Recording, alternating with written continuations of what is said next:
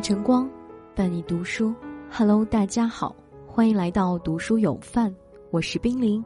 今天要跟大家一起分享的文章，名字叫做《人到中年，赚钱、读书、独处》。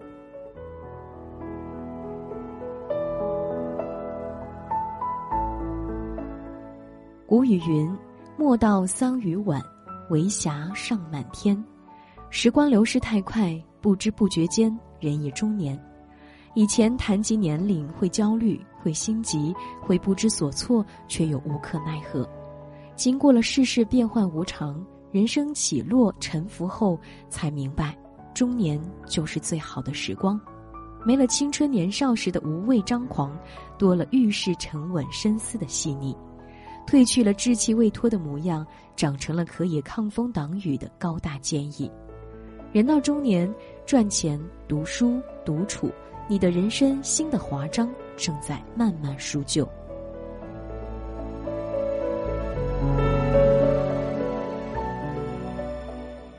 赚钱，三毛说：“世上的喜剧不需要金钱就能产生，世上的悲剧大多和金钱脱不了关系。”年少时，我们视金钱如粪土，甚至嘲笑看不起为了些许小钱斤斤计较的父母。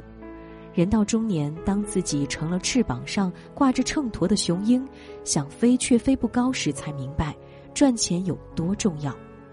爱情的花前月下，海誓山盟，没有金钱加持，显得无比真挚纯粹；但婚姻家庭离了物质支撑，就是一盘散沙，不用风吹。自己就散了。青春正好时，我们看世界的资本无需费心费力的去找寻，父母往往挡在了前面，给了我们他们能给的一切。可年华老去，白发悄然爬上鬓角，他们的腰杆也不再笔直时，岁月的苦，生活的难，只能自己去吃去熬。钱不是万能的，但没有钱，生活往往寸步难行。年少时的意气风发，谁都有过；但行至中年，几乎每个人都连起了锋芒，活成了曾经最讨厌的父母的模样。不是迷失在金钱的诱惑里无法自拔，而是生活永远离不开碎银几两。人到中年，懂得赚钱，把钱当一回事，是一个人最大的清醒。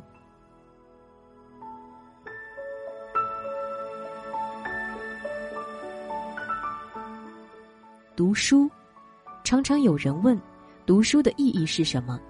年少时读书，为了有个好成绩，将来改变命运，出人头地。可人生越往后走，经历的越多，你越会明白，读书除了肉眼可见的自我提升、技能升级外，更重要的是在生活步入绝境、崩溃无助时，成为救赎自己的那道光。我曾经是看书三分钟就能睡着的一个人。甚至还会在别人看得津津有味时，怀疑别人是不是在装文艺摆谱。可是当我经历人生低谷，几度觉得人间不值得，想要解脱沉沦时，是随手拿起的书本给了我新生。我为生活的琐碎不堪焦头烂额时，书里说：人生除了生死，其余都是擦伤。我因人心难测，人性所伤时，书里说。想改变别人的都输了，改变自己的才是神。我吐槽人间不值得，埋怨命运不公时，书里说能救你的只有自己，别人都无能为力。什么都未经历过的时候，书里的这些话在我看来都是废话。可真的历经人世沉浮，看过人情冷暖后，再带入进去读的时候，方才醒悟，那一字一句皆是人生。是黑暗里的星火，是无助时的依靠，是病入膏肓时的救心丸。读书是为了自愈，亦是为了自强。没事儿的时候就读读书吧。也许此时此刻在读的那一分那一秒，书里的东西没有任何意义，但在未来的某一天、某一个特定时刻，它一定会为你带来些什么。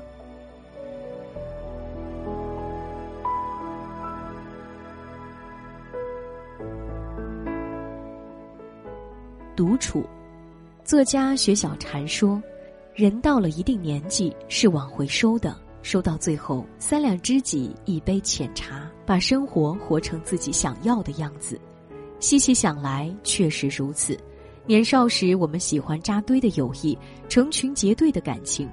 那时我们最骄傲的，莫过于走到哪儿都有认识的人，和谁都能聊得来，活脱脱一个社交牛人。行至中年，经历过人生低谷时的冷眼绝望，感受过人走茶凉的悲凉无助，才恍然大悟：人群中的孤独才最悲伤。为了显得合群，藏起真实的自己。做着并不喜欢的事，迎合他人的喜好，得到的却是更深的鄙视。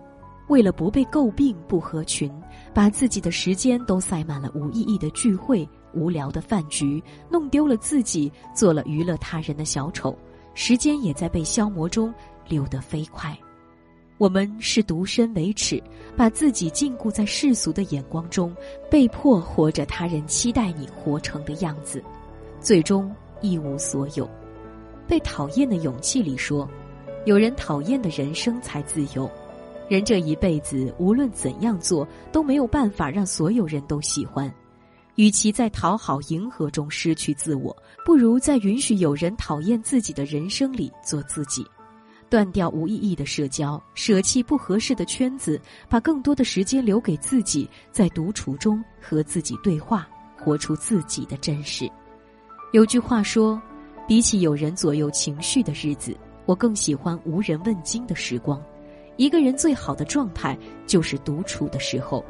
如果没有遇到志同道合的人，不如一个人前行，看自己想看的风景。